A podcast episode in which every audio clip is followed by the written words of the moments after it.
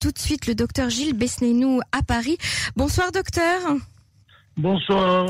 Merci d'avoir accepté euh, notre invitation sur les ondes de Cannes en Israël. Alors, docteur Besneinou, on, on, a eu déjà l'occasion de vous interviewer au tout début euh, de la crise euh, du coronavirus, au tout début de, de l'épidémie. je rappelle à nos auditeurs que vous avez créé très vite avec un groupe de médecins, un groupe, une page Facebook, une page d'information, une page qui était mise à jour en permanence et qui donnait un tas de conseils et d'informations euh, médicale euh, qui a beaucoup beaucoup rassuré euh, les gens et vous vous avez eu plus de 25 000 personnes qui se sont inscrites sur cette page et qui ont suivi toutes les données, les données médicales, les données scientifiques, les données psychologiques, tous les conseils. Et puis il y avait même des consultations qui se déroulaient sur cette page. Enfin, c'était tout à fait incroyable. Docteur, après plusieurs mois, de, de, du début de l'épidémie. Euh, Il y a beaucoup de patients qui sont guéris, autant en France qu'en Israël. Et pourtant, on parle aujourd'hui de séquelles du virus. C'est-à-dire qu'ils sont guéris, mais ils ne sont pas vraiment guéris. Qu'est-ce qui se passe? Alors, au début, on a parlé de séquelles. Aujourd'hui, euh, je pense qu'il faut parler de Covid long. Alors, les, parce que quand on parle de séquelles, c'est par exemple des patients qui sont partis en réanimation, et qui ont des séquelles. Eux, ils ont des séquelles parce qu'ils ont des difficultés à marcher, ils ont une atrophie musculaire, ils ont une restriction pulmonaire. Enfin, ça, ce sont des séquelles. Mhm. Par contre, les Covid longs sont des gens qui ont eu des formes mineures ou plus sévères, pas forcément très sévères de point d'aller en réanimation, mais mineures ou sévères, et qui ne guérissent pas. Comme quoi, par exemple que, euh, au bout de, alors qu'il s'est guéri au bout de 10 jours, on va réapparaître au bout de 15 jours, 3 semaines après, de nouveau une grande fatigue, de nouveau une gêne respiratoire, de nouveau des tremblements au niveau des mains, des espèces de fourmillements au niveau des membres inférieurs ou au niveau de la bouche. Il va apparaître des acouphènes, c'est-à-dire des bruits dans les oreilles, l'impression d'oreilles bouchées. Il va apparaître des palpitations et le tout va s'accompagner d'une grande angoisse parce qu'en en fait les patients euh, qu'on appelle maintenant Covid long et non pas des séquelles, c'est une forme spécifique euh, particulière à ce Covid et qui ces patients sont des gens qui n'ont pas encore guéri en fait qui ont toujours euh, des symptômes dus à leur Covid alors que le Covid a disparu en eux puisqu'on sait que le Covid au bout de, de d'un mois, euh, il ne le porte plus, puisque les PCR sont souvent négatives, mhm. mais euh, le patient ressent toujours des, des, des signes cliniques et surtout une grande fatigue. Alors, à la sérologie, ces patients-là, ils, ont des anticorps. alors, le, souvent, le plus souvent, ils ont des anticorps. Mais là où là il y a un grand désarroi, c'est quand les anticorps sont négatifs. Parce que vous savez que les tests sérologiques ne sont pas fiables à 100%. Mhm. Parfois, on les fait soit trop tôt et les anticorps ne sont pas encore apparus, soit trop tard les anticorps ont disparu ou, du moins sont à un faible taux et on n'arrive pas à les détecter. Et ça, ça panique encore plus les gens alors que le diagnostic de Covid-19 est sûr, qu'ils l'ont eu, c'est sûr, et la symptomatologie le confirme. En fait, maintenant, moi, je fais le diagnostic de Covid non plus sur les tests, mais sur la clinique. Sur la clinique, c'est-à-dire sur les symptômes C'est-à-dire sur les symptômes, c'est-à-dire sur le fait qu'ils aient perdu l'odorat, sur le fait qu'ils aient étouffé au début, qu'ils aient eu mhm. de la fièvre, qu'ils ont fait une espèce de grippe, qu'ils aient eu, euh, qu'ils aient eu euh, des, des, des, signes d'étouffement, une bronchite, qu'ils aient eu euh, au scanner une image d'envers dépoli qui est spécifique, qui est souvent d'ailleurs le meilleur examen pour faire le diagnostic de Covid, bien bien supérieur au, au, test PCR et à la sérologie. C'est-à-dire la, la, la, la, radio pulmonaire elle-même ou le, scanner. Le scanner. Le scanner pulmonaire, mhm. que, parce que le scanner peut des images, le scanner pulmonaire, quand on en a, elles vont, rester, elles vont perdurer plus que 2-3 mois. Mhm. pour revenir à la normale. D'accord. Donc euh, c'est un bon examen pour euh, pour valider le diagnostic initial de Covid. Alors, dans la liste des séquelles hein, du, du, Covid long, comme vous l'appelez, euh, vous, vous n'avez pas parlé euh, euh, des problèmes sur le système nerveux et sur le cerveau des médecins américains. On, on, parlait dans une étude qu'ils observaient beaucoup de symptômes de perte de, de, de confusion. de... Oui, je sais, j'ai lu ça. J'ai lu que même en Israël, il y a des papiers qui sont sortis où il y avait des troubles de la personnalité. Tout à fait. Où il y avait des troubles de de la confusion, des troubles de la mémoire nous, j'en ai pas vu. Mhm. moi, je pense qu'on est un groupe de 25 000 personnes. On a quand même, on a quand même une, on a quand même un reflet assez large de la pathologie. Et peut-être qu'il y a une différence entre les Covid longs dans certains pays et, et en France. En tout cas, ça ne ressort pas dans notre groupe, et pourtant il est riche, hein, 25 000 personnes qui nous écrivent jour Parce qu'il est encore vivant, le groupe, nous ne l'avons pas fermé, parce qu'on a vu que ces Covid longs sont apparus il y a à peu près trois semaines, un mois. Hein. Mm-hmm. Donc c'est pas quelque chose de nouveau pour nous à Paris. Euh, donc euh, on a vu apparaître ça, et c'est pour ça qu'on a laissé le groupe ouvert, parce que par contre, on voit une grande détresse euh, psychique hein, chez, ces gens-là. Mais on n'a pas, enfin en tout cas, moi je n'ai pas vu de troubles cérébraux comme on le décrit dans les aussi bien j'ai lu un papier en Israël et puis j'ai lu un papier euh, effectivement aux États-Unis. Moi je ne l'ai pas vu à Paris, mhm. mais vous savez il y a des, des, spécificités un peu dans les pays. Comme chez nous on a eu beaucoup de pertes d'odorat, dans d'autres pays il y en a eu moins.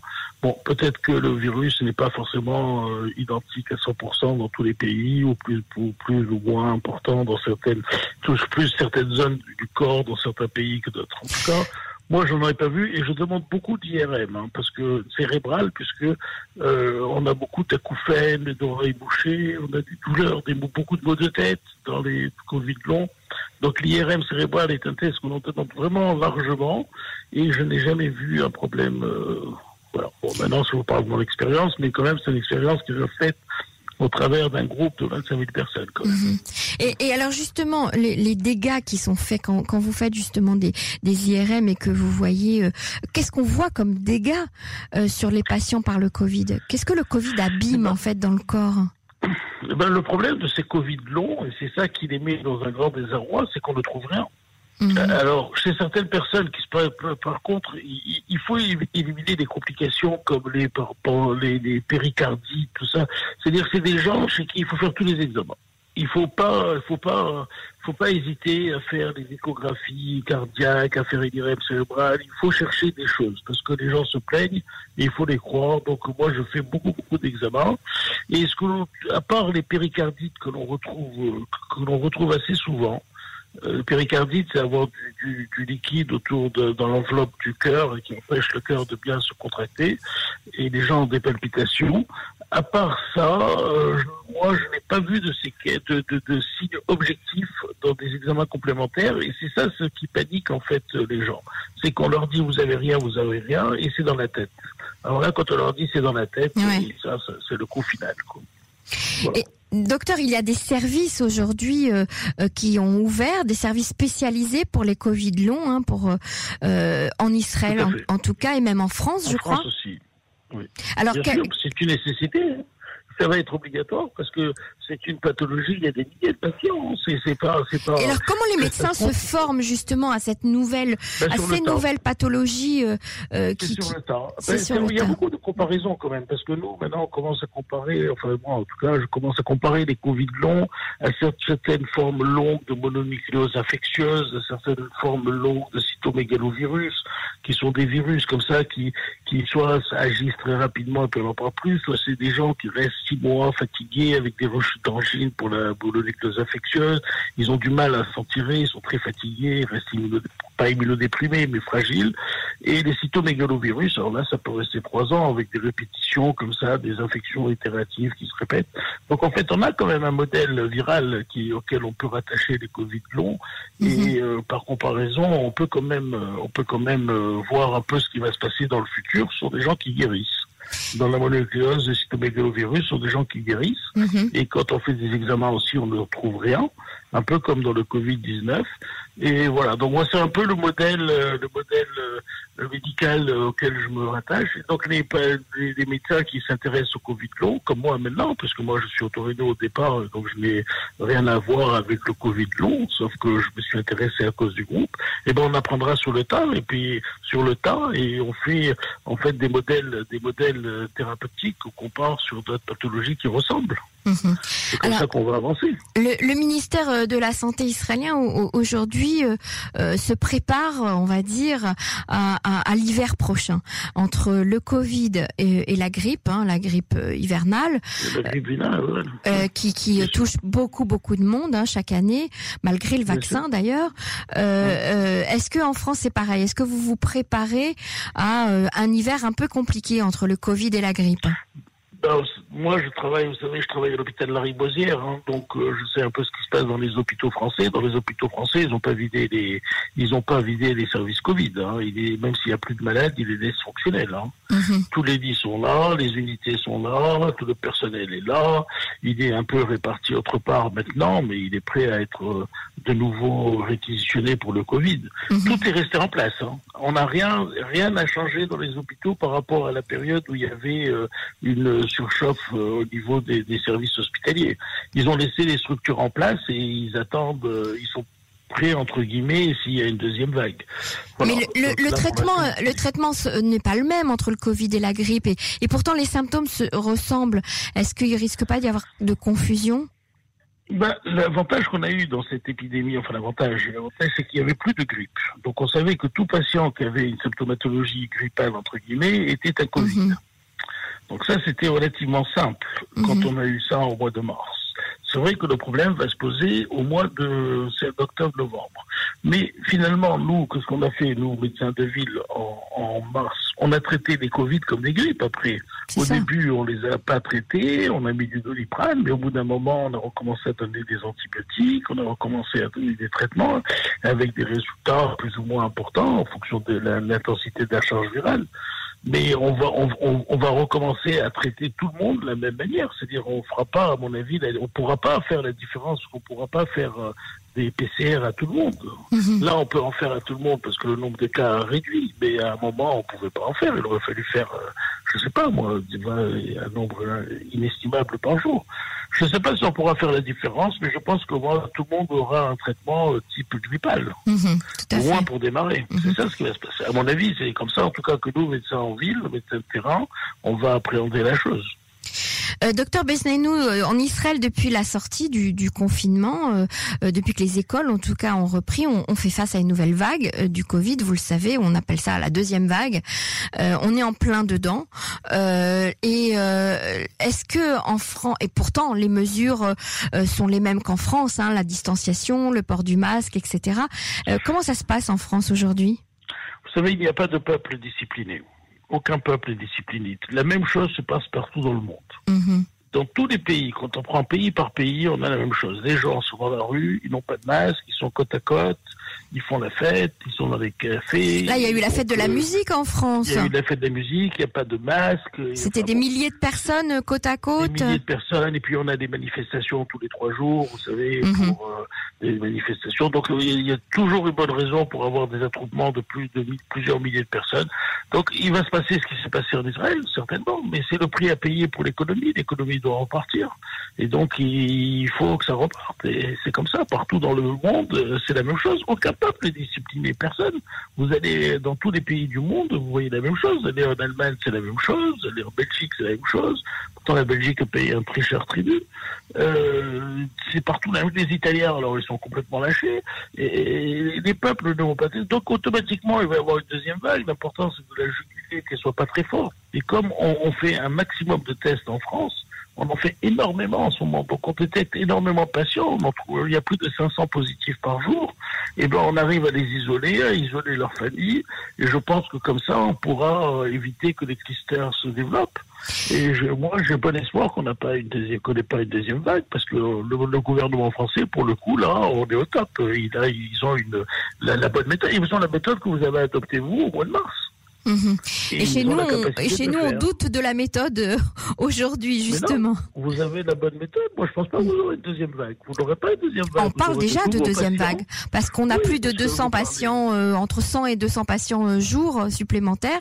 Et en plus, ça, ça touche une nouvelle tranche d'âge puisque ce sont les jeunes entre 16 et 26 ans qui sont le plus touchés. Ah bon Ça, je ne savais pas, non. Oui. Non, je ne savais pas.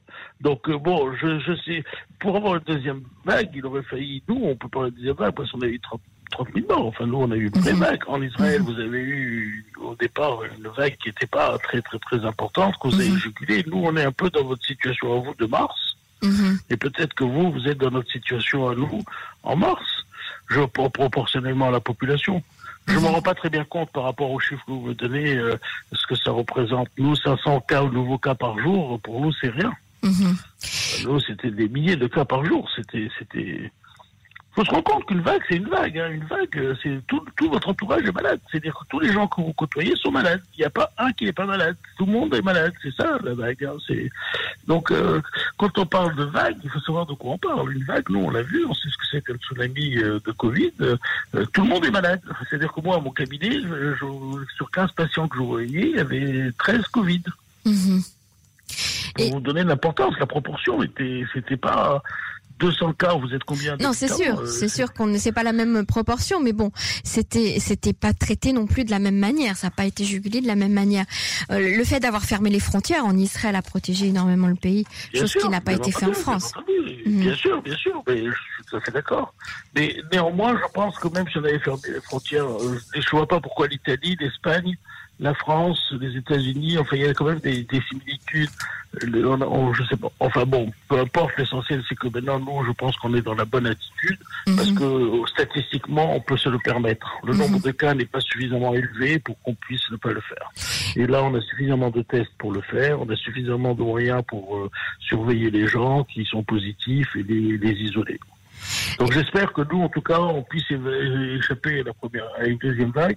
Parce que si on devait avoir encore 30 000 morts, euh, je vous assure que c'est pas gai. Bah, à partir du moment où vous avez un traitement, maintenant, au début, vous n'aviez pas de traitement. Euh, il n'y a pas réellement de traitement. Euh, quand on voit les cas, parce qu'on parlons des cas sévères, ne parlons pas des cas qu'on peut régler mhm. des antibiotiques au cabinet, ou, mais parlons des cas qui sont en réanimation. Tous les traitements ont montré un effet. Il y a un mhm. échec général de tous les traitements. Tous les antiviraux ont montré leurs limites. Les anti-inflammatoires comme le tilisumab, chez qui on avait un grand espoir, ça a montré ses limites.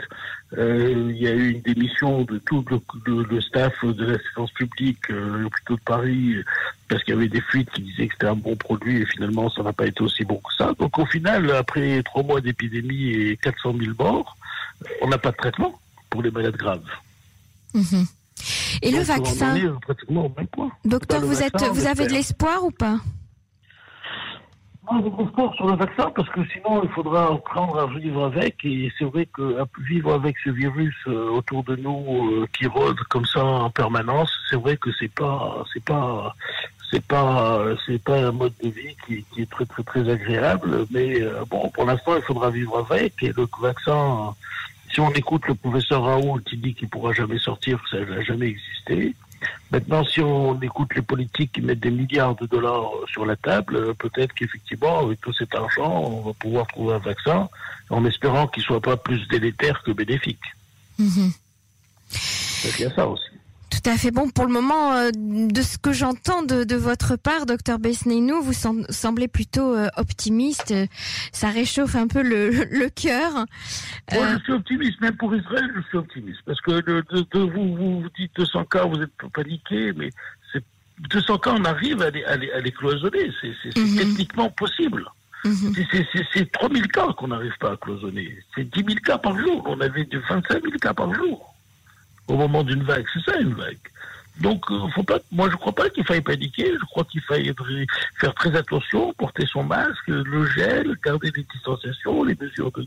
Mais après, euh, il faut laisser faire le gouvernement qui a su faire la première fois. Et mais là, malheureusement, euh, ils sont obligés de déconfiner. Ils ne vont pas rester trois mois, encore trois mois dans les maisons. L'économie doit repartir. Mhm. Moi, je dis que c'est le prix à payer l'économie, mais c'est comme ça. Mhm. Très bien. Moi, c'est mon avis. L'aspect psychologique, on n'en a pas parlé, mais euh, vous avez dû voir parmi vos patients et puis parmi tous les gens qui vous suivent sur ce groupe euh, Facebook, beaucoup, beaucoup d'atteintes psychologiques de ce corona. D'abord par la maladie elle-même, ensuite par la, le confinement et puis la séparation entre dans les au sein au sein même des familles et puis par les décès, tous les décès qui ont eu qui ont eu lieu. C'est terrible. C'est terrible. Psychologiquement, c'était une catastrophe parce que il y a des situations vraiment très très douloureuses. Moi, j'ai des patients qui ont perdu des, d'ailleurs, il faut faire quelque chose pour, qui ont perdu des parents en Israël pour, des raisons autres que le Covid. Ils n'ont pas été à l'enterrement de leurs parents. Ils peuvent même pas aller sur leur tombe. Euh, des, des, des, familles sont séparées. Les, les enfants sont là-bas, les parents sont ici. Les, les grands-parents ne peuvent pas voir leurs enfants, leurs petits-enfants. Les gens sont déchirés en France. Hein. Et bon, ce que je dis pour Israël, c'est pareil pour les Portugais avec leur famille au Portugal, avec euh, euh, les, Belges.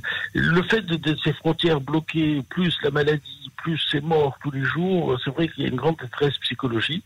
Et les gens qui sont malades sont aussi euh, en garde en garde des séquelles psychologiques importantes. Et Covid long, alors j'en parle pas. Moi j'ai vu vraiment, cet après-midi, j'avais un homme d'affaires qui a eu 20, 20, 20, 20 affaires. Il était, on aurait dit, une chiffre molle. Il était complètement déprimé. Il avait plus au travail, il peut plus travailler. Il pense que le virus est en lui. Euh, c'est affreux. Il était très fatigué. Il y a une semaine, je vois un monsieur qui est dentiste et qui est très dynamique. Il s'est endormi dans ma salle d'attente. C'est un Covid long aussi. Il s'est endormi dans ma salle d'attente pour s'endormir au niveau de fatigue qu'il faut avoir pour s'asseoir sur une chaise et dormir en cinq minutes. Mhm. Les gens sont, sont, sont, sont, très touchés par les Covid longs, donc il y a une grande détresse psychologique pour, pour ces gens, surtout qui sont très dynamiques d'habitude. Et puis les familles aussi, il y a une grande détresse de, de, de, de séparation qui pose un problème. D'ailleurs, il y a, je pense, des groupes de grands-parents qui sont en train d'essayer de faire une association auprès de l'ambassade israélienne pour pouvoir aller voir leurs enfants et leurs petits-enfants. Mhm. C'est un, une source de détresse, la séparation, qui s'est passée depuis quatre mois, et puis ils ne voient pas le bout. C'est ça le problème de, cette, mhm. de ce Covid. Aucun pays n'ouvre ses frontières pour l'instant. Mhm et même la séparation au sein du même pays, puisque les grands-parents, on leur demande de pas trop euh, euh, voir les petits-enfants, etc., de pas les embrasser, euh, cette absence de contact. Moi, moi, moi j'ai dormi avec mes petits-enfants, enfin, je dormi avec mes petits-enfants. Mes petits-enfants ont dormi chez moi. Moi, je crois que quand il y en a deux, deux petits-enfants qui viennent à la maison, les gens ne risquent rien. Mhm. La charge virale est trop faible. Le problème de l'école, c'est quand vous mettez 200 gosses en même temps. Alors la charge virale, s'il y a 3-4 malades, le fait qu'ils s'embrassent, on passe de 4 malades à 50, et là la charge virale fait que ça explose. Mais si vous regardez chez vous deux, deux petits-enfants, moi j'ai fait ce week-end, j'ai fait Shabbat dernier, ils étaient aussi ici. Bon, ils ont, des fois ils dorment là, non, ça, ça pose pas de problème. Il faut pas que les gens s'angoissent. Il faut mhm. garder la mesure, il faut être raisonnable et, faire attention, mais il faut pas tomber dans, dans l'excès. Les grands-parents doivent, doivent voir leurs petits-enfants. C'est pas qu'ils mhm. doivent les voir. Ils ont besoin pour leur équilibre mental de voir les petits-enfants. C'est une prescription du médecin, justement. Alors, Mais ça euh, leur fait du bien. Tout à fait, bien évidemment. Alors, euh, donc, on, on, on, reste très optimiste quand même. On respecte les, les règles de sécurité. Oui. Vigilance. On attend, on attend le, le vaccin euh, avec impatience. Et puis, euh, oui oui, c'est mieux d'attendre le vaccin. Je pense que c'est lui qui le sortira. Au final, j'y croyais pas tellement, mais plus le temps avance, plus je me dis que c'est lui qui le sortira de cette affaire. Et puis surtout, si on présente le moindre signe euh, qui nous qui nous fatigue ou qui euh, qui nous oppresse, qui nous empêche de respirer, eh bien de, de consulter, ne pas hésiter à consulter son médecin euh, de ville, son médecin traitant, et puis de se faire prendre en charge peut-être psychologiquement lorsqu'on souffre trop, lorsqu'on a une détresse psychologique. Bien sûr, et ne pas oublier que les enfants aussi peuvent avoir des détresses psychologiques. Parce mhm. que aussi, on était des éponges, ils ont beaucoup, beaucoup entendu parler de mort, ils ont vu leurs parents anxieux, ils ont vu leurs parents avoir peur, leurs grands-parents, ils n'avaient pas le droit, ils pouvaient, on leur disait si tu vas voir ton grand-père, tu vas tuer le grand-père, enfin je sais pas si vous voyez le niveau de culpabilité qu'ils avaient, qu'ils pouvaient avoir. Donc eux aussi, il faut pas les oublier. Moi j'avais même conseillé à un moment, on m'avait posé la question de faire des, cellules psychologiques dans les écoles pour les petits, pour mhm. évacuer ce qui s'est passé, comme on fait après une guerre. Mhm. Tout à fait. Voilà, c'est la même chose, c'est une guerre virale. Qu'on n'a pas encore gagnée. Ah non, on est en plus dedans, mais enfin, on a, le premier rôle est passé quand même. On a gagné une bataille, mais on n'a pas gagné la guerre. mais on a passé une bataille quand même. Tout à fait. Vraiment. Vraiment. Enfin, surtout, nous, en France, vous ne savez pas ce qui s'est passé en France. C'était vraiment une catastrophe. C'était vraiment une vraie guerre. Nous, on n'a pas connu la vraie guerre. Vous, vous l'avez connue. Mais nous, je peux vous dire que la guerre virale, on l'a connue. Et je peux vous dire que c'est, ça a été terrible. Encore ce matin, J'avais un, un, le fils d'un patient, il accompagnait son père, il a réussi à se déguiser en docteur, il a accompagné son père aux urgences euh, Covid. Il m'a dit qu'il voyait les gens par terre s'étouffer euh, sur, sur les brancards en train de demander de l'oxygène dans les couloirs des hôpitaux parisiens. Hein. C'est pas. Mm-hmm. C'est terrible, c'est terrible. Il y avait des scènes de détresse avec le, regard de la mort en train de demander de l'oxygène. Enfin bon, bien sûr, bien sûr. Et puis on a vu, on, a, vu le nombre de décès et on a vu vous, votre propre émotion à vous, docteur Besneinou, euh, lors de nombreuses vidéos euh, que vous avez euh, que vous avez tournées hein, en direct sur sur Facebook pour pour vos abonnés. L'émotion que vous aviez de de, de, de vivre ça oui, parce qu'on a perdu beaucoup d'amis, on a perdu beaucoup d'amis dans des conditions affreuses. Ils mhm. sont restés des 20 jours, 25 jours, un mois en réanimation pour après mourir. C'est affreux on a vécu vraiment quelque chose de traumatisant. En tout cas, merci pour votre témoignage, docteur Besneinou. À très bientôt sur les ondes de Cannes. Allez, merci beaucoup. À, bientôt, au revoir. Allez, au revoir, bonne soirée.